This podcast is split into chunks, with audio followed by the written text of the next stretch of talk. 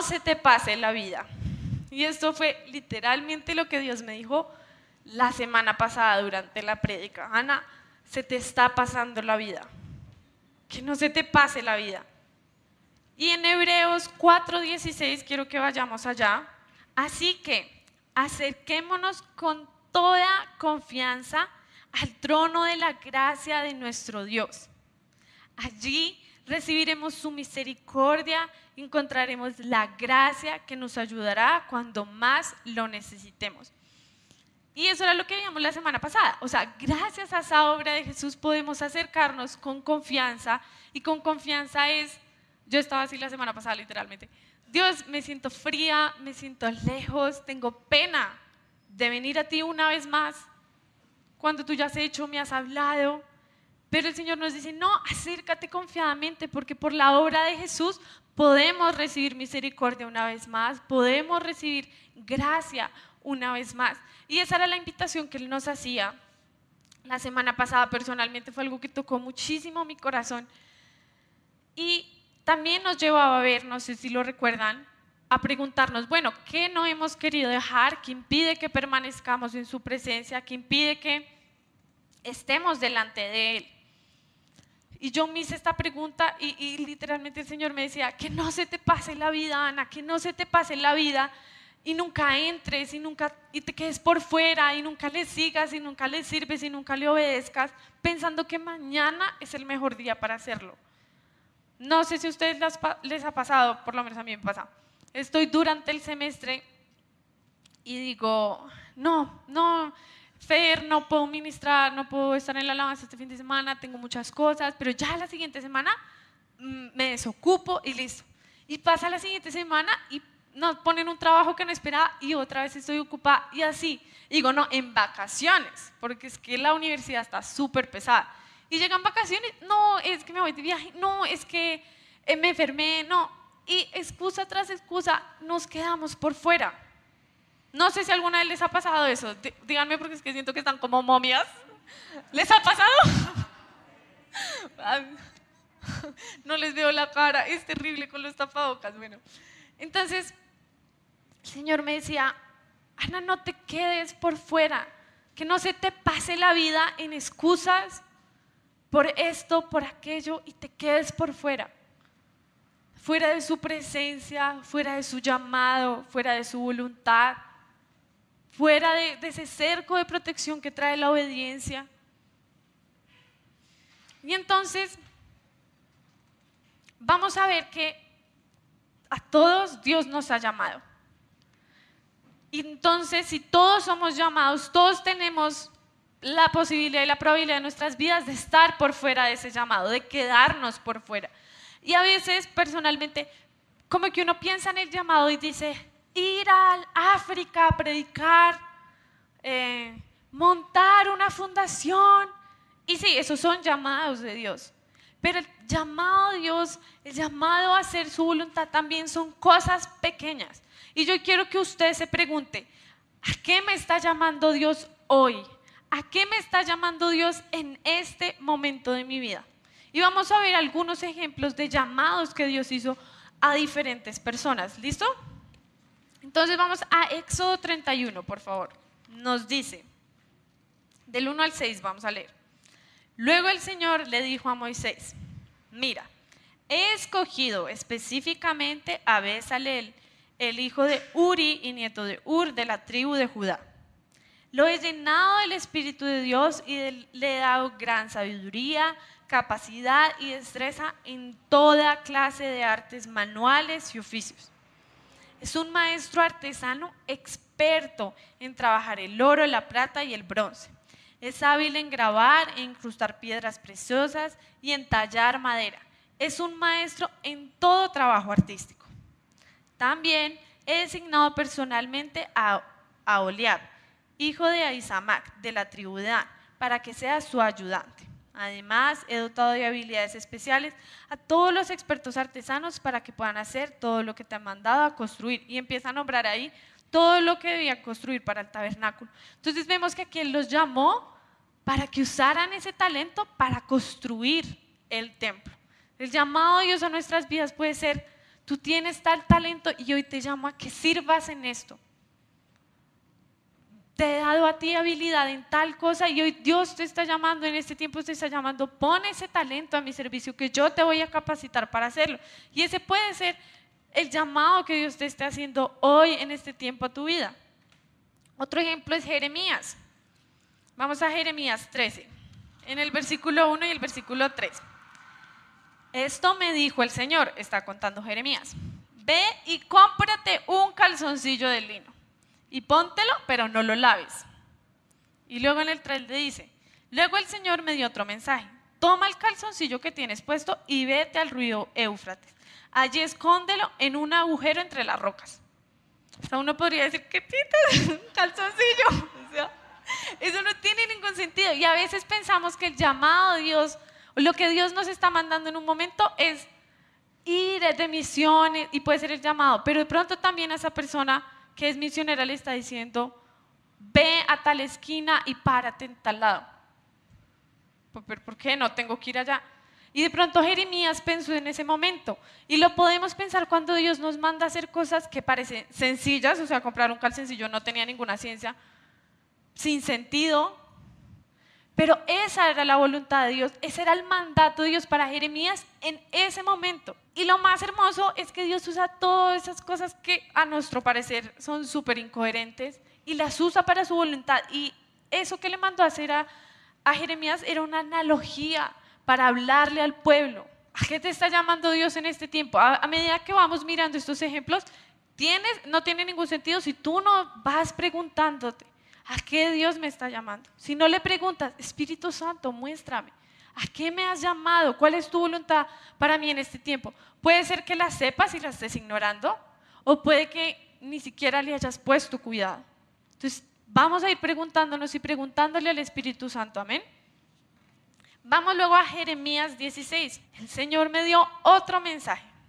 No te cases ni tengas hijos en este lugar. Pues esto dice el Señor. Ah, bueno, no, leamos hasta ahí. No te cases ni tengas hijos en este lugar. O sea, al principio le dijo, o sea, Dios le mandó a hacer cosas tan sencillas como ir a comprar un calzoncillo y cosas tan de una magnitud tan grande como una decisión de vida de casarse, tener hijos. Y Dios le dijo, no te cases. Y lo más hermoso es que Jeremías siempre estuvo dispuesto a ir a obedecer desde lo más ilógico, lo más pequeño, hasta esas cosas tan grandes. ¿Cuántos aquí estaríamos dispuestos a, a ese sueño que tenemos? Hay personas que sueñan con casarse, tener hijos, y Dios te dijera, no, no lo vas a hacer. No vas a estudiar en la universidad. Dios, pero toda la sociedad, o sea, uno, sin un título no es nadie. No, no vas a estudiar. Ese es el llamado de Dios a nuestras vidas. tiene que ver respecto a una decisión de vida, una decisión, digamos, grande que impactaría nuestro futuro.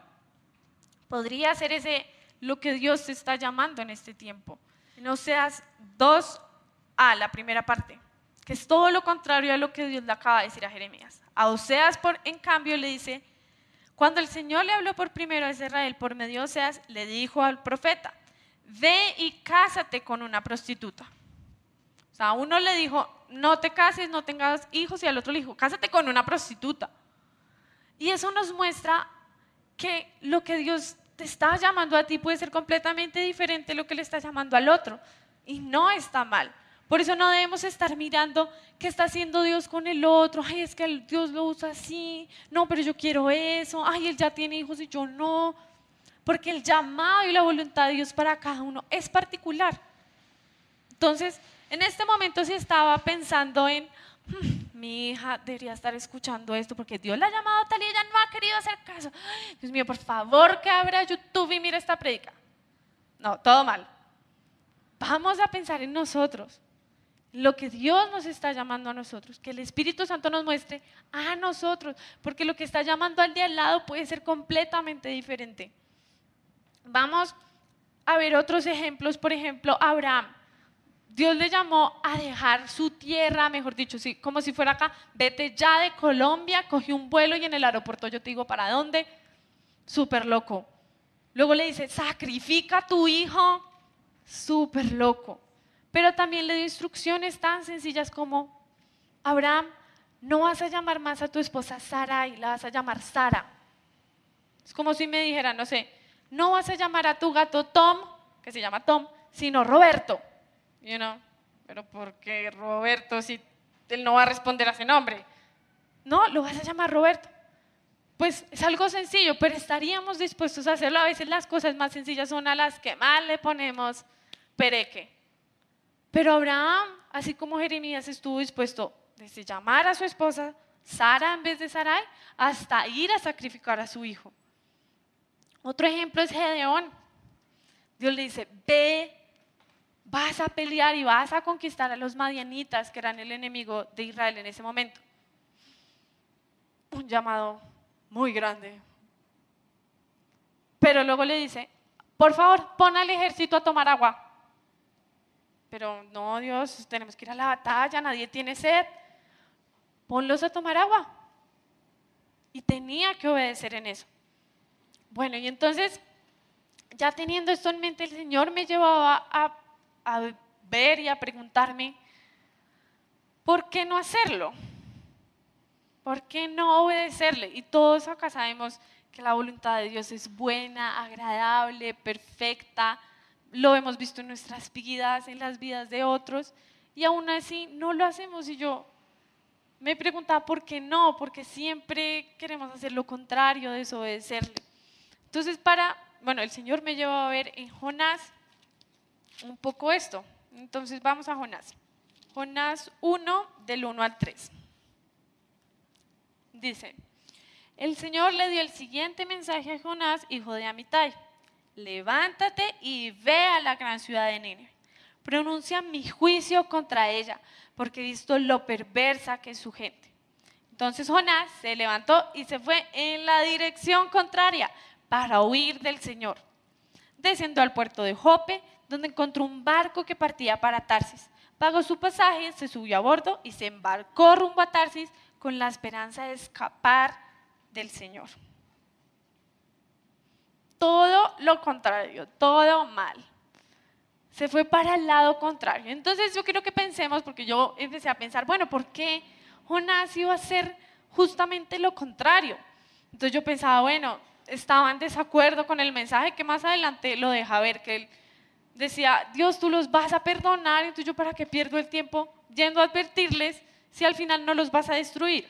Entonces él no estaba de acuerdo con el mensaje, tal vez tenía miedo de hacerlo, de ir a esa ciudad que era perversa, era mala, por ahí, no sé, lo mataban. O tal vez Jonás se sentía tan bueno, como yo estoy tan bien aquí. O se sentía tan bueno como para decir, uy, no, Nínive no merece la misericordia de Dios. ¿Había juicio en su corazón hacia esas personas? ¿O prefería irse de paseo chill para Tarsis, más fácil. No tenía pues que pasar la pena de andar por toda la ciudad gritando males. Prefería sus planes, sencillamente le parecían mucho mejor. Y ahora yo te pregunto, ¿cuál es tu excusa? Estas podrían ser las de Jonás, que lo llevaron a irse al lado contrario. ¿Cuál es tu excusa? ¿Cuál es tu argumento? la razón por la que no lo has hecho hasta este momento. Eso que Dios te ha llamado, eso que Dios te ha mandado hacer. Piénselo allí. A mí me tomó muchos días pensarlo. Y espero que allí, si usted no lo ha identificado, si está tomando notas, haga una línea y le siga preguntando a Dios. Dios, ¿a qué me has llamado? ¿Por qué no lo estoy haciendo? Tenemos que identificar el obstáculo para poderlo atacar. Y para esto quiero que vayamos a Salmos 19. Salmos 19, versículo 12. Dice, ¿cómo puedo conocer todos los pecados escondidos en mi corazón? Le pregunta al salmista a Dios, ¿cómo? Límpiame estas faltas ocultas.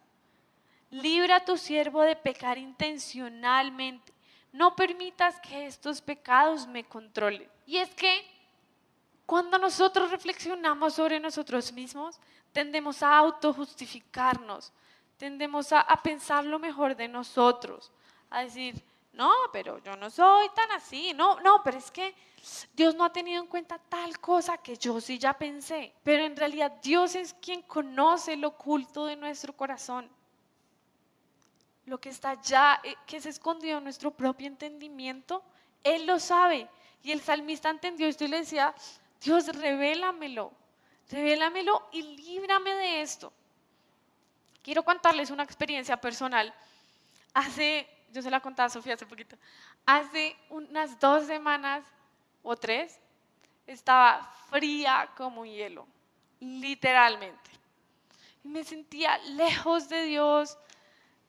Yo creo que Luis Fer ahora va a entender por qué no le he mandado los devocionales, porque estaba fría, en serio estaba lejos y yo oraba y, leía, pero me sentía lejos, y eso que lees y es como leer algo más, y lloraba, yo ponía adoración, y yo le decía, Dios, ¿qué está pasando en mi vida? Entonces yo me ponía a pensar, bueno, ¿qué podría hacer? Y yo anotaba, bueno, es por mis propios sueños que tengo, o por pereza, por rebeldía, como que yo pensaba en cosas, pero no identificaba qué era lo que me impedía permanecer y entrar a su presencia.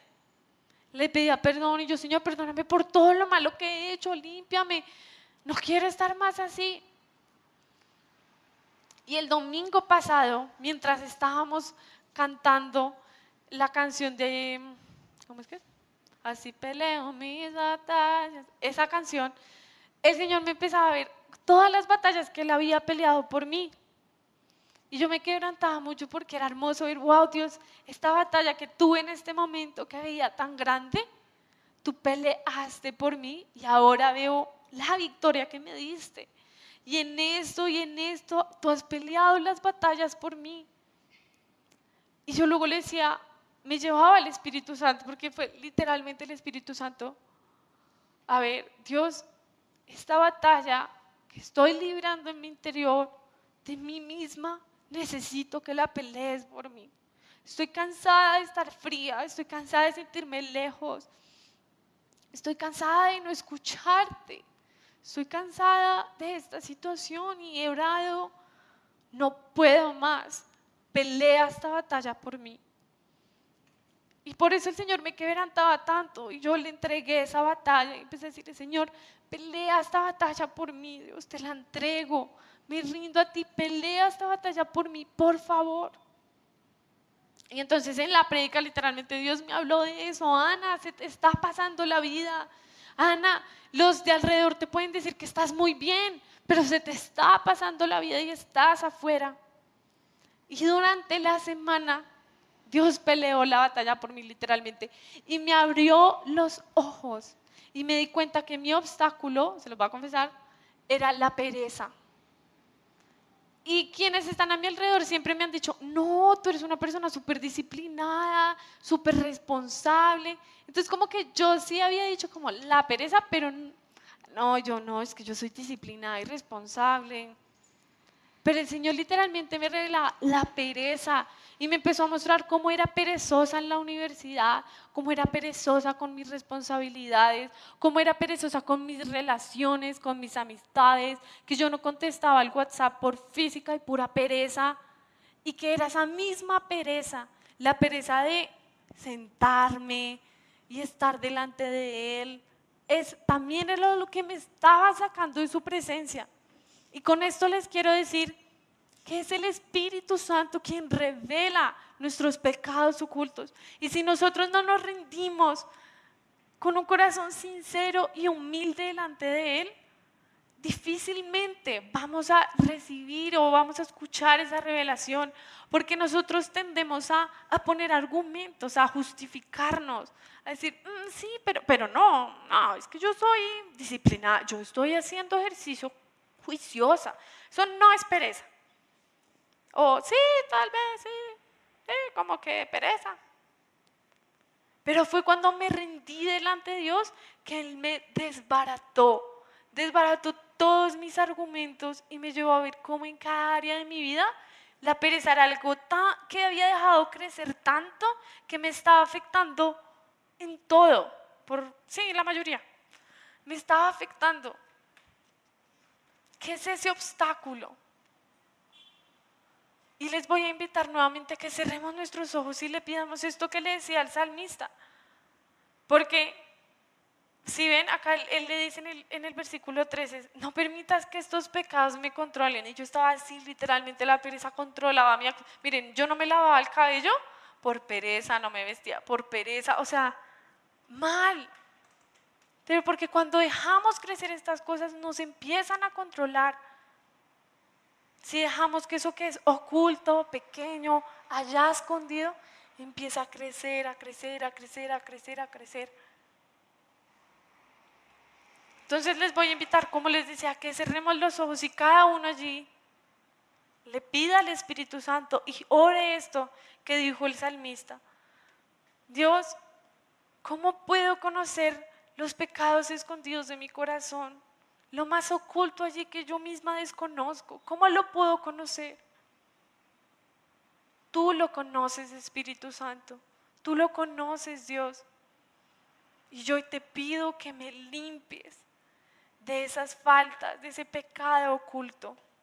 O yo te pido que tú lo reveles a mi vida, que me lo muestres, Señor. Y yo te pido que tú se lo reveles a cada uno que está rindiendo allí su corazón delante de ti, como lo hiciste conmigo. Me sentí tan libre cuando lo hiciste. Sentí que mis ojos habían sido abiertos, que había encontrado un gran tesoro porque eso me hizo libre. Y yo te pido que cada persona que está escuchando este mensaje, reciba esa revelación tuya, Espíritu Santo, acerca de sus pecados ocultos, acerca de eso que le está obstaculizando entrar y permanecer en tu presencia. Eso que le está llevando a poner argumentos, excusas para no hacer tu voluntad, para no seguir tu llamado y tu instrucción hoy. En el nombre de Jesús, yo declaro que los ojos y el corazón de cada uno aquí recibe revelación y son abiertos en el nombre de Jesús. Y eres tú, Espíritu Santo, tocando lo más profundo de nuestros corazones y mostrándonos, Señor, esas faltas ocultas dentro de nosotros. En el nombre de Jesús. Y le invito que allí, en una breve oración, se rinda delante de Dios. Rinda sus propios argumentos rinda sus propios pensamientos, justificaciones, para que el Espíritu Santo le muestre cuál es esa falta oculta en su corazón. En el nombre de Jesús, eres tú, Espíritu Santo. Hay tantas cosas que no son ocultas, que desconocemos. Muéstranos, por favor, Espíritu Santo. En el nombre de Jesús. Amén. Entonces, identificamos, o bueno, el Señor nos está mostrando a cada uno, ¿qué es eso que nos está llamando hoy, para este tiempo? ¿Cuál es esa instrucción que no hemos obedecido?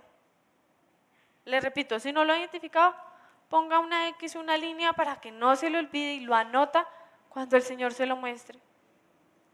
Pero tiene que seguir el ejercicio de preguntarle, ¿no?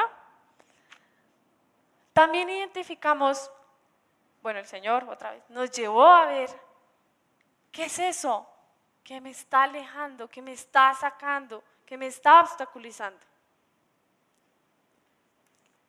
Y lo más hermoso de esta semana fue que Dios me mostró cómo atacarlo, cómo vencerlo, cómo sacarlo, cómo romperlo. Quiero que para eso vayamos a jueces capítulo 20. Entonces, eso, se me hace que esto lo leímos hace poquito, entonces no vamos a leer toda la historia, sino que les voy a hacer un resumen súper rápido. Entonces, está el pueblo de Israel. No tenían rey, cada uno hacía pues lo que le parecía que estaba bien. Y había, ustedes saben que eh, Israel estaba en tribus, había una tribu que se llamaba Benjamín. Y e, en, una ciudad de Benjamín se cometió un crimen atroz, horrible. Violan a una mujer hasta que queda muerta.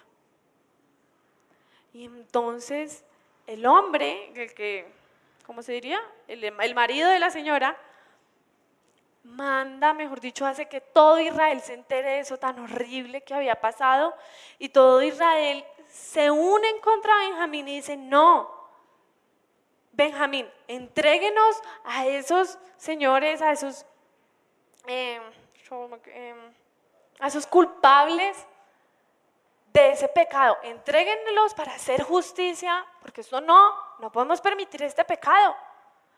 Y entonces Benjamín dijo, no, pues nos armamos en guerra y no quisieron. Y entonces se van a la guerra Israel contra Benjamín porque el Señor siempre les había mandado a destruir por completo la maldad dentro de ellos. Y entonces, bueno, se alistan para atacar y se van a la guerra.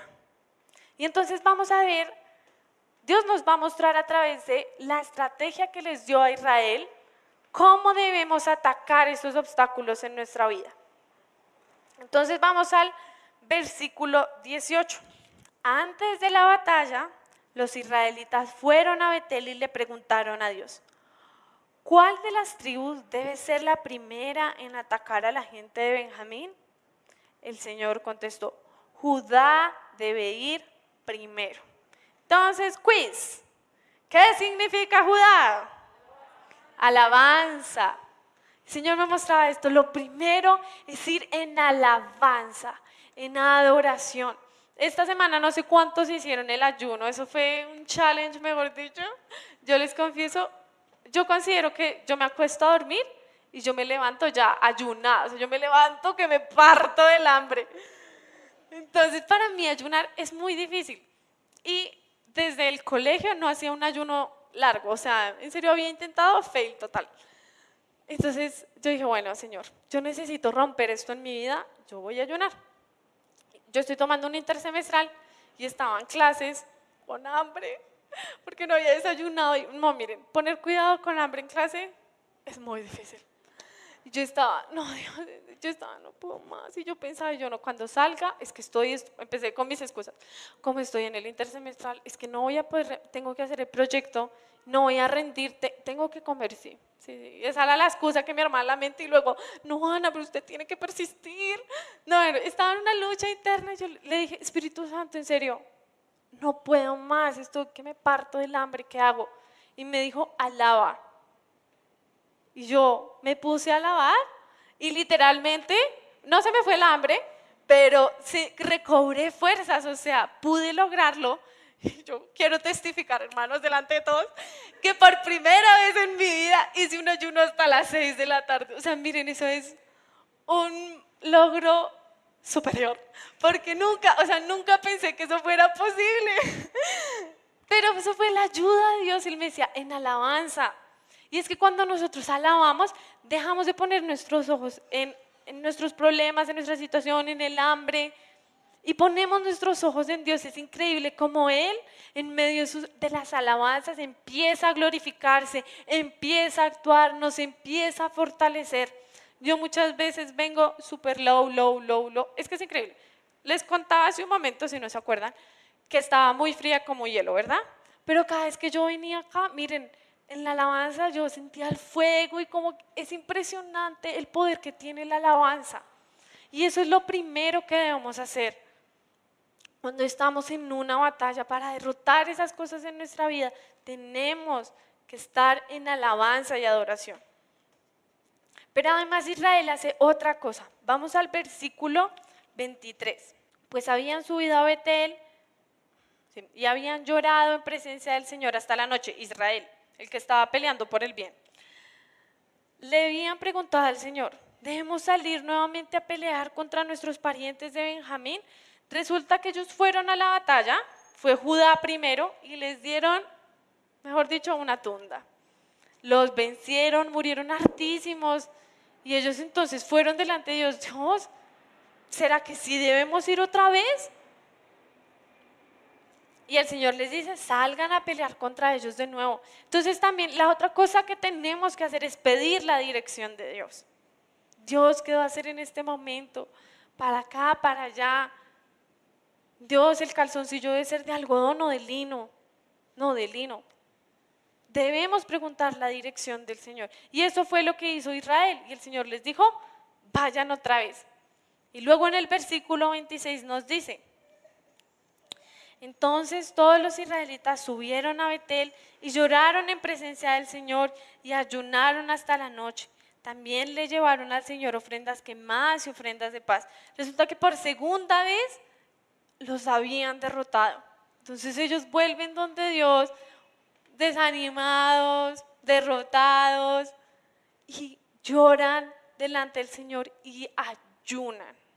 Y esa es la otra arma que Dios nos ha dado. Ya les di el ejemplo de que Dios nos puede dar la victoria. A todos los que piensan que no pueden ayunar, repiénsenlo inténtenlo en el poder del Señor y lo van a poder lograr, se los aseguro. Es orar y ayunar.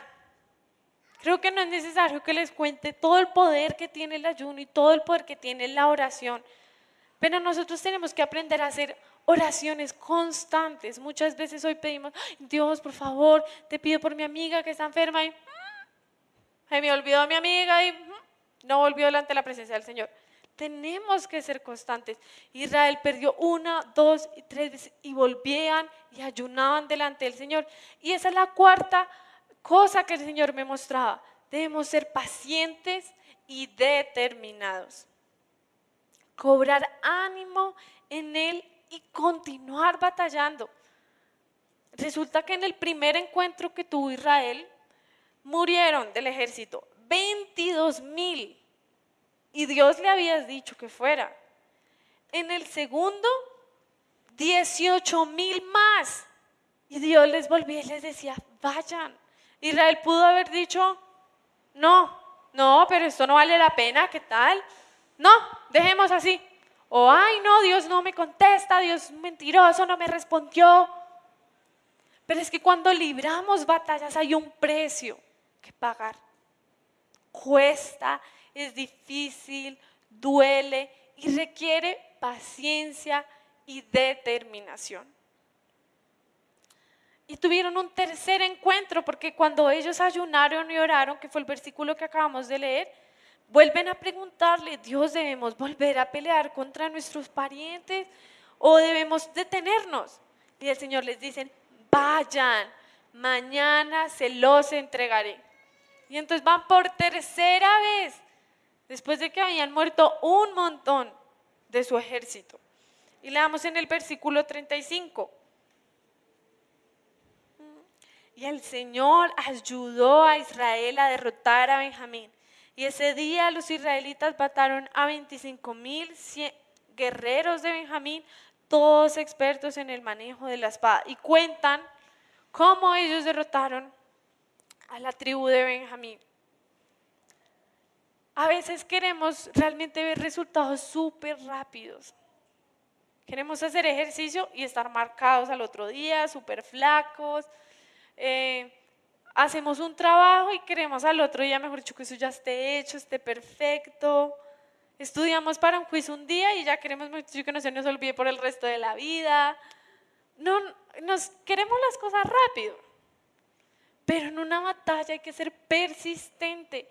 Y el Señor me mostraba, Ana, cuando no ves la victoria, cuando ves que todo parece ir mal, no significa necesariamente que estés yendo en contra de la voluntad de Dios. Israel, Dios les había dicho claramente, vayan. Y perdían. Vayan. Y volvieron a perder. Job caminaba en integridad y le pasaron mil atrocidades. Y los amigos le decían, mi hijo, reconozca que usted está en pecado, pecador, que está fuera de la voluntad de Dios. Pero es que que Dios nos pase por pruebas, que en la batalla no estemos obteniendo la victoria en ese momento, no significa que estemos fuera de la voluntad de Dios. Claramente podemos que estemos con el rabo entre las patas porque estamos re lejos de la voluntad de Dios, también. Pero cuando estamos batallando las peleas a las que Dios nos ha mandado, cuando estamos haciendo y obedeciendo lo que Él nos ha dicho y pareciera que todo va peor o todo va mal, tenemos que ser determinados y constantes. Ahí dice que Israel se animaron los unos a los otros y cobraron ánimo para seguir batallando. Y eso es lo que hacemos cuando estamos reunidos en su nombre. Venimos super low, low battery, pero cuando estamos unidos nos animamos los unos a los otros, nos fortalecemos. Vemos al, hermano que está al lado alabando con tanto gozo y como que Dios empieza a pegarle ese gozo a uno en el corazón. Y por eso es que Dios nos dice, no dejen de congregarse, porque cuando se quedan afuera, se enfrían. Es mucho más difícil uno solo que muchos reunidos. Calentarse es mucho más fácil. Es más fácil mantenernos animados en esas batallas. Incluso a veces uno le cuenta al otro, no, mami o amiga, lo que sea, estoy en esta batalla, ayúdame a orar. Cuando compartimos nuestras peticiones para que oremos y se ore por ello en los tiempos de oración, ahí nos estamos animando los unos a los otros y eso nos ayuda a permanecer pacientes y determinados hasta ver la victoria de Dios sobre eso. Entonces, que no se te pase la vida, que no se te pase la vida fuera de su presencia, fuera de su voluntad, fuera de su llamado, pensando que mañana es mejor. El llamado de Dios es hoy. La invitación a entrar a su presencia es hoy. Porque Cristo está cerca. Si te quedaste pensando que mañana hará mejor y si mañana Él viene y te quedaste por fuera, y si mañana tú partes de este mundo, y te quedaste por fuera? ¿Qué te está impidiendo entrar? ¿Qué te está impidiendo obedecer? Porque se nos está pasando la vida, iglesia. Se nos está pasando la vida. Y el Señor está tan, tan cerca que siempre nos lo dicen y dejamos de creerlo. Pero realmente el Señor está muy cerca. Y si no lo estuviera, nada te garantiza que tú vas a vivir 100 años. Se nos está pasando la vida. ¿Se te está pasando la vida? Te pregunto. Se te está pasando la vida diciendo mañana y estás dejando y estás postergando entrar a su presencia, estás postergando seguir su llamado. Es momento de atacar esos obstáculos porque suya es la batalla. En el nombre de Jesús.